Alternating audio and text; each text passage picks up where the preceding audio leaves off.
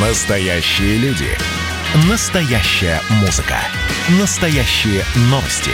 Радио «Комсомольская правда». Радио про настоящее. 97,2 FM. эм.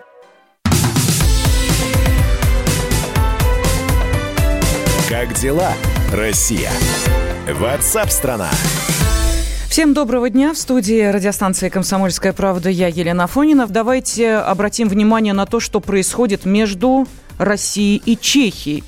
Первый вице-премьер и глава МВД Чехии, временно исполняющий также обязанности министра иностранных дел, накануне на экстренной пресс-конференции сообщил о решении властей страны выслать 18 сотрудников посольства России, которые по утверждению местных спецслужб являются офицерами российской разведки, в частности СВР и ГРУ. Они должны будут покинуть Чехию в течение 48 часов. Ну и также появилось сообщение о том, что национальные спецслужбы Чехии указали на причастность ГРУ к взрыву на складе боеприпасов в деревне Врбедеце в районе э, Злин на востоке страны. Внимание, в 2014 году произошло это ЧП, которое унесло э, жизни двух человек, которые работали на э, складе.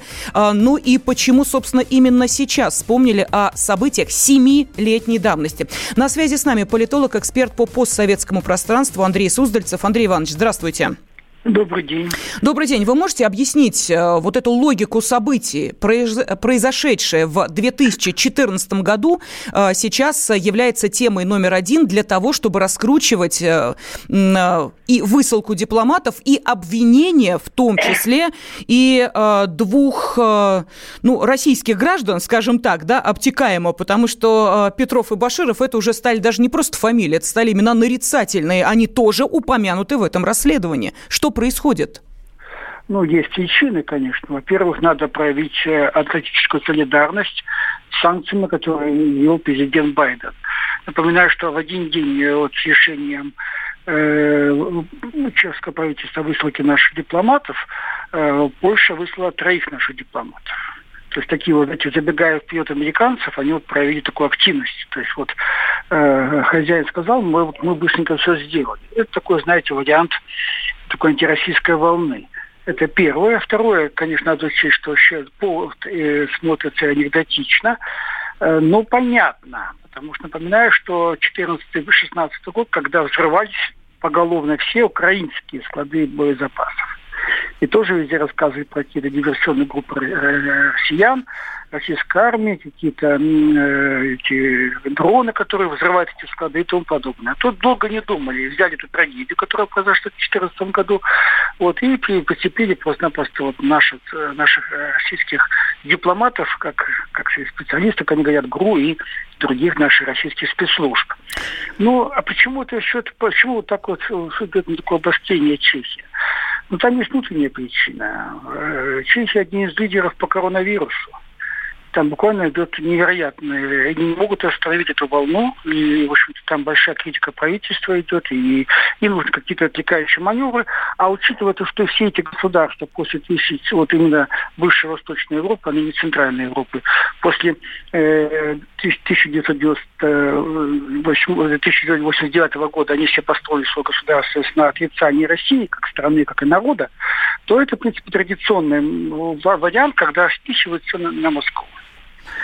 Ну, вы знаете, я бы с вами, наверное, согласилась, если бы не одно маленькое «но». Давайте э, вспомним, что вот это отношение к нашей стране со стороны э, властей Чехии изменилось отнюдь не в связи с коронавирусом и с его последствиями. Э, давайте вспомним прошлый год, 2020, когда, несмотря на все эти события с пандемией коронавируса, э, у нас разразилось в отношениях Чехии сразу два скандала.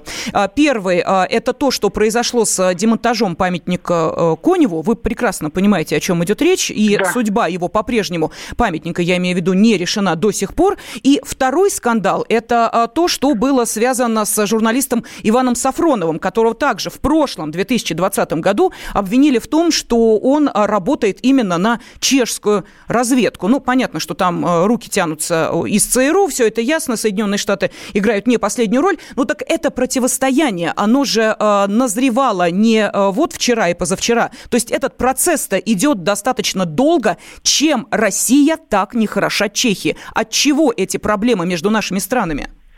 Это вопрос не, не самой даже Чехии. Это вопрос вообще вот наших бывших союзников по Варшавскому договору. Вы же понимаете, какая проблема? А, ну, давайте говорить уже так по житейском формате. Они нас предали. Мы немало вложили в эти страны. И людских потерь, мы освободили их. Мы их восстановили после страшной войны, в общем-то, и э, мы их поддерживали. Это когда поменяли, что называется, геополитический вектор, когда ушли, что называется, вот в Евроатлантику, нам это никогда не простят. Вот, а эти, вот эти вот активность против России, то памятники, то кладбище, как в Польше, то, что это какие-то выкопают какие-то оскорбления, то объявят очередных шпионов, шпиономания антироссийская постоянно. То есть это доказательство того, что они ушли от нас правильно. Они себе это доказывают. Потому что это не нам доказывают. Мы прекрасно понимаем, мы знаем, что никогда не больше в нашем не будут ни союзниками, ни друзьями, ни братьями, как мы считаем. Это на ментальном уровне, на психологии предателей.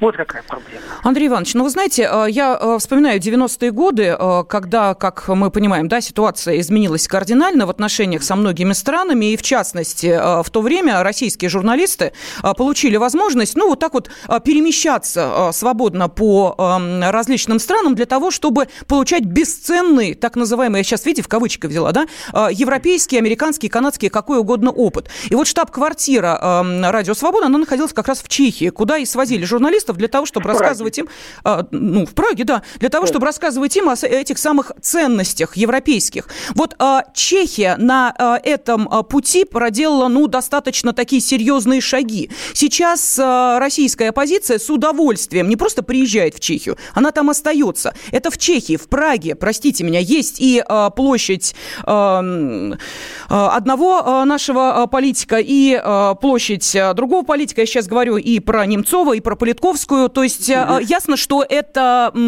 имена, которые были присвоены э, географическим э, местоположением да, в Праге не случайно. То есть на это власти идут, а памятник Коневу они демонтируют. Вот здесь как-то, знаете, очень опасная тенденция просматривается. Вам не кажется? Это не тенденция, это политика. На этом построено современное чешское государство. На антироссийском векторе. Иначе они просто не нужны, понимаете? Они нужны только для того, чтобы вот как-то бодаться с Москвой, как и Варшава тоже в числе. Это, это, это момент их политического выживания, политической значимости, нужности для э, НАТО и для США. То есть они используются как тело славянские государства, которые, в общем-то, были многие годы с нами в дружбе. Вот и они используются демонстрация того, что вот Россия плохая. Не отказались даже самые близкие народы и государства, которые, которые создавали полосу России. Андрей Иванович, а, еще один вопрос. Ну, то, что Россия плохая, это понятно. А, скажите, пожалуйста, вот а, сейчас Турции пришлось объясняться, что в решении не пускать в Турцию российских туристов нет политической подоплеки, да, мы помним, помним события этой недели. Вот Чехии не, придет, не придется объясняться перед, я не знаю, там, ательерами, перед владельцами ресторанчиков, кафе, забегаловок, закусочных, перед, в конце концов, теми, кто содержит, э, ну, скажем так, да, в всякие э, необходимые процедуры в Карловых Варах, почему русские туристы перестали к ним ездить? Вот они не, не боятся этого? 10 не миллионов туристов в 2017 году Чехию посетило. Не боятся. А знаете, почему не боятся? Почему? Они сошлются, сошлются на Брюссель. Потому что Брюссель до сих пор не подтвердил нашу вакцину «Спутник Ли» как возможно для того, чтобы с ней вот въезжать в Европу. То есть фактически нам доступ наших туристов в Европу, не только в Европу закрыт. И сошлются на Брюссель. В общем, политика здесь рулит. Никто особо не думает, не снимает голову, какие будут иметь доходы эти ательеры и кофейни, и пивные, которые очень любят наши туристы Праги. В чем дело. Поэтому здесь эта политика согласована на очень высоком уровне, на уровне Евросоюза. Но пока, повторяю, дорога нашим туристам закрыта по формальному признаку. Они не признают нашу вакцину. Ну и, Андрей Иванович, как вы считаете, э, дальнейшее развитие событий, что будет происходить? Вот те обострения, которые мы сейчас видим, э, вот эта вот высылка дипломатов 48 часов убирайтесь из страны э, и объявление их персонами нон-грата, это что? Вот как будут, что будет происходить дальше между Россией и Чехией? Ну, тут надо нам, конечно, завершить этот этап, когда мы глотали все и делали синхронные какие-то вещи. Вот. Надо посмотреть, как мы сейчас будем отвечать на санкции, введенные США. Мы отвечаем на них несимметрично. То есть надо уходить от вариантов симметрии. Если надо, высылать все посольство. Чешское. Угу. То есть решительно чем подходить. Понятно, спасибо. Политолог-эксперт по постсоветскому пространству Андрей Суздальцев был на связи с нашей студией.